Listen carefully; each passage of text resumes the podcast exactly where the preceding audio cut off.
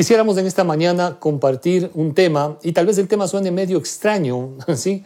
Eh, el tema es Paciente 31, Paciente 31. Eh, algunos de ustedes seguramente leyeron, escucharon por las noticias de qué se trató esto. El hecho se presentó el 20 de enero cuando una mujer llegó a, Seúl, proveniente de la ciudad de Wuhan, como ustedes conocen. Ahí fue donde se registraron los primeros casos de este virus que nos está afectando a todos. Al aterrizar en la capital surcoreana, ¿sí? esta mujer presentaba ya síntomas del virus y fue aislada de manera inmediata. Sin embargo, ella decidió obviar las indicaciones, continuó con sus actividades, su vida social, se desplazó a otras ciudades.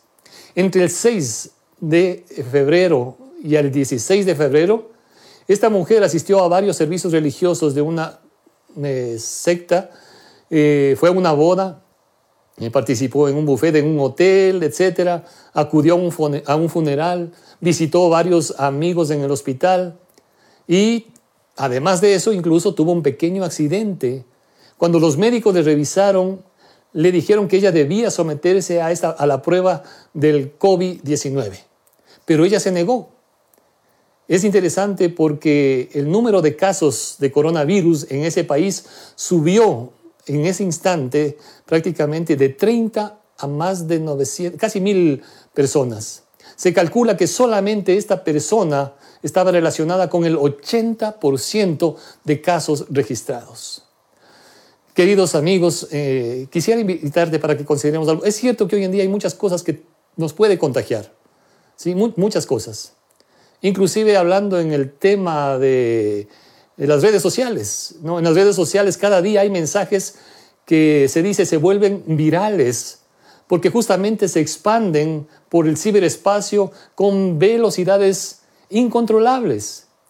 En YouTube llamamos videos virales a los que en poco tiempo se reproducen de una manera increíble también los jóvenes, ¿no? y gracias a los chicos que están también conectados en las distintas redes, creo que los jóvenes más están en eh, Instagram, eh, pero gracias por estar ahí compartiendo.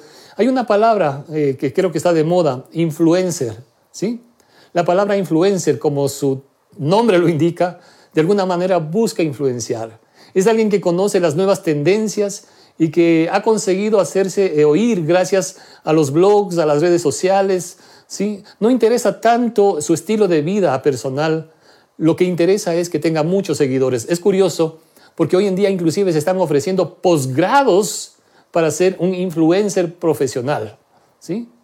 Todo depende de cuántos seguidores tengas.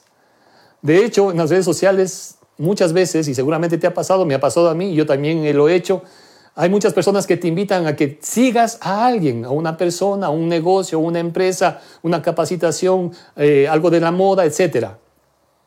En esta mañana quisiera recordar también, si cabe el término por decirlo así, el influencer más grande de la historia te está invitando ¿sí? a que le sigas a él. ¿sí? Eh, y le sigas no como una religión, ¿sí? le sigas no a una iglesia, o como sucede para muchos que piensan que seguir a Cristo es cumplir con determinados ritos religiosos. No se trata de eso, pero que sí puedas responder a esa invitación que te hace el Señor Jesucristo, el mayor influencer de la historia. Seguramente hay muchos influencers que tienen seguidores, eh, como digo, por la música, por la moda, por los productos, etc. Pero ninguno de ellos podrá impactar tu vida y desafiar tu corazón como lo hace el Señor Jesucristo. Y por eso quiero dejar esta invitación, ¿sí? A cada uno de los que estamos en este momento conectados, a quienes se siguen sumando, gracias. Aquí vemos los nombres de las personas. quisiéramos mencionar a cada uno de, ustedes. el tiempo no nos da, como ustedes comprenderán. Pero gracias, aquí estamos revisando los nombres y gracias por estar compartiendo con nosotros. Queremos seguir a Cristo y esa es la invitación. Y si tú te estás conectando por primera vez, ese es el desafío. No que te conectes o que sigas a una religión o una iglesia, a una persona, sino a aquel que puede realmente ayudarte en todo momento. Yo no sé cuántos de ustedes vieron una película y quisiera recomendar de hecho esta película, ¿sí? Eh, se llama Cadena de Favores. Te recomiendo, este tiempo creo que puede ser un tiempo muy interesante para ver algo en familia, compartir en casa y sobre todo retroalimentarnos mutuamente. No quiero contarte la historia de la película, obviamente, ¿no? Eh, pero se trata de un maestro eh, que manda una tarea a los alumnos y uno de ellos eh, decide hacer una tarea realmente que causó un impacto increíble. Este chico, ¿sí? un niño, se compromete y comienza a realizar algo sin imaginar el impacto que esto tendría. Cadena de favores. La pregunta en esta mañana es, Tal vez no solamente por el tiempo que estamos viviendo ahora, pero en tu vida, ¿qué cosas han llegado a contagiarte? ¿Qué cosas han llegado a impactarte?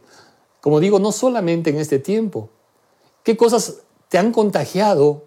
O tal vez también en tu vida, ¿qué cosas has contagiado a otros? Quiero dejar con ustedes en esta mañana un pasaje de la Biblia en el libro de Romanos, capítulo 12. Es un pasaje extraordinario, te animo a que leas completamente. Y solamente quiero dejar contigo en esta mañana el último versículo del capítulo 12, que dice, no seas vencido de lo malo, sino vence con el bien el mal. Como mencionaba, esta mujer, ¿sí? por no hacer caso de muchas cosas, contagió a más de mil personas, solamente ella, y se expandió un virus. Cuando nosotros nos ponemos a pensar cómo yo puedo contagiar de aquellas cosas que son positivas. Ahora, es cierto, puede ser que nosotros crecimos en un ambiente donde lo negativo prevalecía, gritos, insultos, menosprecio, vicios, mentiras, etc. ¿Sí? Y, es muy, es muy probable que quizá tú o yo o cualquiera de nosotros fuimos contagiados de eso o de algunas de esas cosas. Aquí la palabra de Dios nos dice, no seas vencido de lo malo. Podemos vencer o ser derrotados. Tú eliges, tú decides. ¿Con qué te comprometes en tu vida? ¿Te comprometes con tu pasado, con tus recuerdos, con tus frustraciones, con las circunstancias o lo que Dios quiere hacer en tu vida?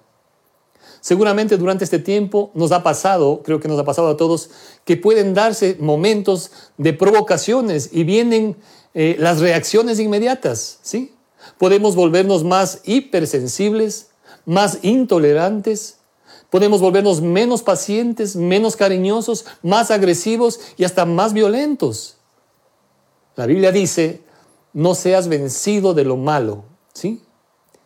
Insultar no es bueno, ofender no es bueno, perder la cabeza, la prepotencia, es decir, hay tantas cosas que sabemos perfectamente que son malas.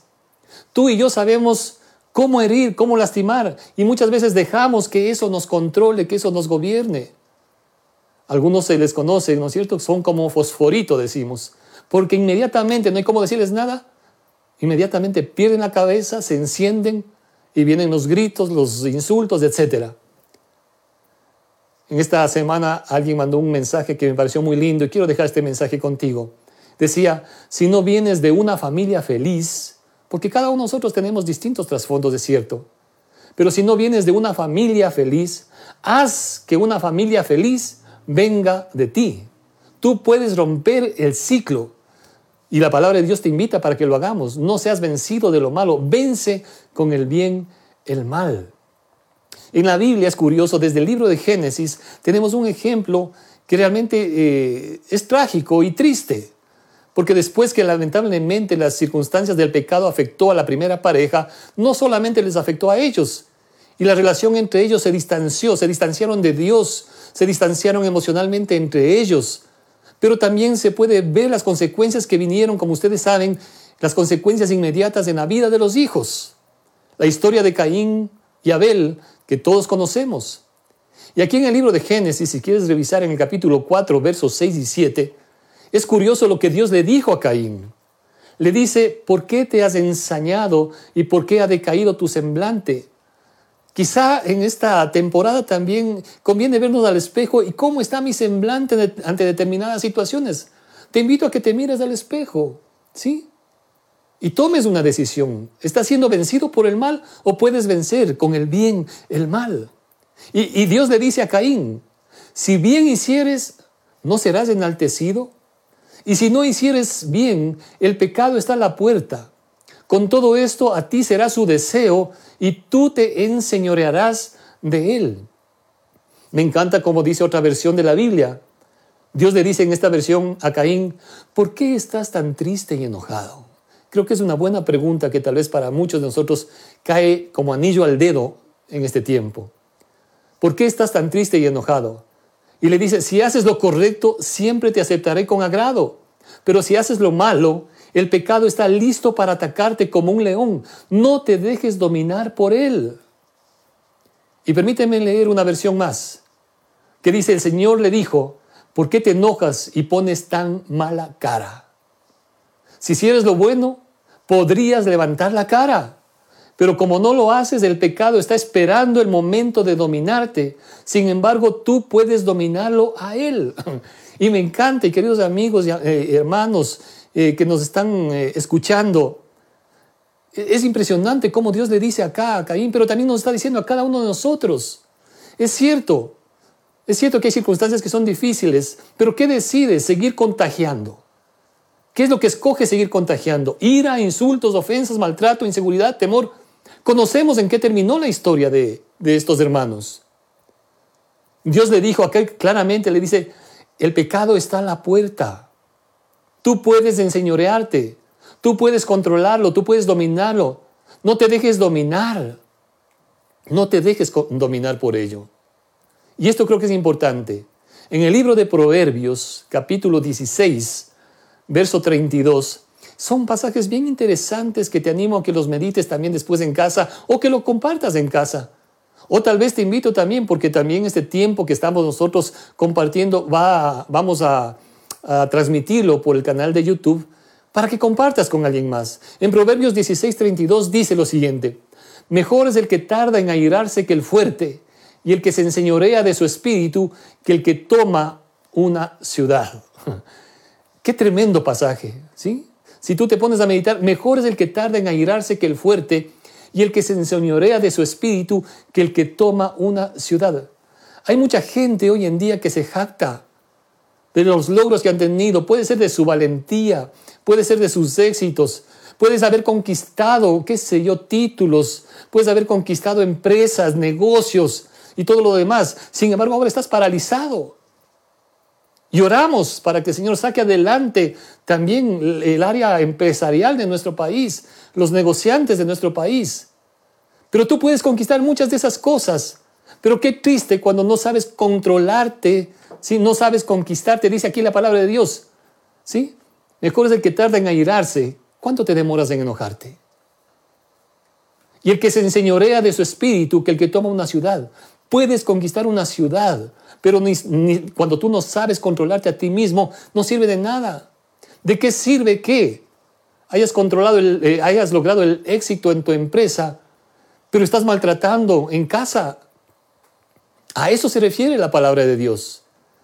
Y como decíamos en el texto anterior, como Dios le dijo a Caín, no te dejes controlar. Está la puerta, pero tú decides abrir la puerta. ¿A quién dejas entrar? ¿Te dejas contagiar de eso o comienzas a contagiar de manera diferente para que sea tu vida una posibilidad de bendición para otros, comenzando obviamente en casa? No seas vencido de lo malo, vence con el bien el mal. Proverbios 15.1 dice, un pasaje muy conocido, la blanda respuesta quita la ira. Haz la prueba, yo te invito en esta eh, temporada. Porque si respondes con enojo, si eh, eh, respondes con insultos, respondes con prepotencia, posiblemente vas a encontrar la misma respuesta. Pero la palabra de Dios dice, la blanda respuesta quita la ira, mas la palabra áspera hace subir el furor. Haz la prueba. Haz la prueba. Toma la palabra de Dios y comienza a experimentar poniendo en práctica lo que dice la palabra de Dios. En otra versión dice, la, la respuesta amable calma el enojo, la respuesta grosera lo enciende más. Fíjate los consejos que da la palabra de Dios. ¿De qué quiero contagiarme? ¿Qué es lo que yo quiero contagiar? Y posiblemente estamos viviendo momentos de tensión, es cierto, pero lo lindo es que Dios nos ha dado a cada uno de nosotros la capacidad de decidir. Tú decides y tú has decidido en esta mañana también estar conectado y gracias, ¿sí? Que nos permite estar conectados para buscar de Dios, para orar, para llenarnos de la palabra de Dios. Pero obviamente también cada uno de nosotros podemos ser un instrumento, una posibilidad de bendición para otros más. La blanda respuesta quita la ira. La respuesta áspera hace subir el enojo. No seas vencido de lo malo. Vence con el bien el mal. En Gálatas, y quiero ir terminando con esta porción de las Escrituras, Gálatas capítulo 5, verso 19 a 24, en la traducción del lenguaje actual, dice de la siguiente manera, todo el mundo conoce la conducta de los que obedecen a sus malos deseos. ¿Sí? Conducta, ¿cuál es mi conducta? ¿Sí? Y aquí comienza a dar una serie, un listado completo. ¿no? Todo el mundo conoce la conducta de los que obedecen a sus malos deseos. No son fieles en el matrimonio, tienen relaciones sexuales prohibidas, muchos vicios y malos pensamientos, adoran a dioses falsos, practican la brujería, odian a los demás, se pelean unos con otros, son celosos y se enojan por todo, ¿sí? No hay como decir nada porque se enojan por todo. Son egoístas, discuten y causan divisiones, son envidiosos, se emborrachan, en sus fiestas hacen locuras y otras cosas malas. Les advierto, dice la palabra de Dios, como ya lo había dicho antes, que los que hacen esto no formarán parte del reino de Dios. Pero también, cuando tenemos presente lo que dice Romanos 12, no, seas vencido de lo malo, vence con el bien el mal, también dice acá, en cambio el Espíritu de Dios nos hace amar a los demás. Ahora déjame decir una cosa, eh, cuando habla aquí del fruto del Espíritu, queridos amigos. Amar es un verbo y como todo verbo implica acción, ¿sí? Todo verbo implica una acción. Estamos confundiendo las cosas cuando pensamos que amar es solamente un sentimiento. Todo verbo implica una acción. Cantar implica una acción. Cocinar implica una acción. Jugar implica una acción. Estudiar implica una acción. Amar implica una acción. Por eso dice la palabra de Dios que de tal manera amó Dios al mundo. No se trata solamente de un sentimiento de Dios. De tal manera amó Dios, dice que dio. ¿Qué es lo que tú tienes que dar para contagiar amor? ¿Sí? Y la Biblia dice acá, el Espíritu de Dios nos hace amar a los demás. Ahora déjame decirte también una cosa importante, que la Biblia lo menciona. Dice que el Espíritu de Dios que Él ha hecho morar, dice, el amor de Dios ha sido derramado en nuestros corazones por el Espíritu de Dios. Nadie da lo que no tiene. Si en tu corazón se ha llenado de odio, de ira, y eso es lo que estamos a veces simplemente exponiendo y contagiando, en el momento que tú permites que la presencia de Dios venga a tu vida, entonces el amor de Dios comienza a influir en tu corazón, en tu vida y a transmitirlo a otros. Entonces Dios nos hace, dice, amar a los demás, estar siempre alegres y vivir en paz. ¿Cuánta falta nos hace esto ahora? ¿Sí? Vivir en paz con todos. Nos hace ser pacientes, amables. Nos hace tratar bien a los demás. ¿Cómo estoy tratando ahora mismo en casa? Valorando a quienes están conmigo.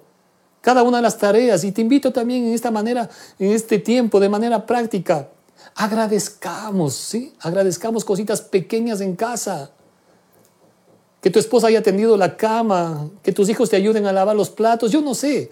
Detalles tan pequeños pero que podemos ser amables con otros, no simplemente hacerlo por obligación, ¿sí? Tratar bien a los demás, tener confianza en Dios, ser humildes, saber controlar nuestros malos deseos. Dice, no hay ley que esté en contra de todo esto. Y los que somos de Jesucristo, ¿sí? Los que hemos decidido escuchar esa voz del mayor influencer de la historia, ¿sí? Que te dijo en un momento, y quizá en esta mañana te dice por primera vez, sígueme, ¿sí? Dice la Biblia, los que somos de Jesucristo ya hemos hecho morir en su cruz nuestro egoísmo y nuestros malos deseos.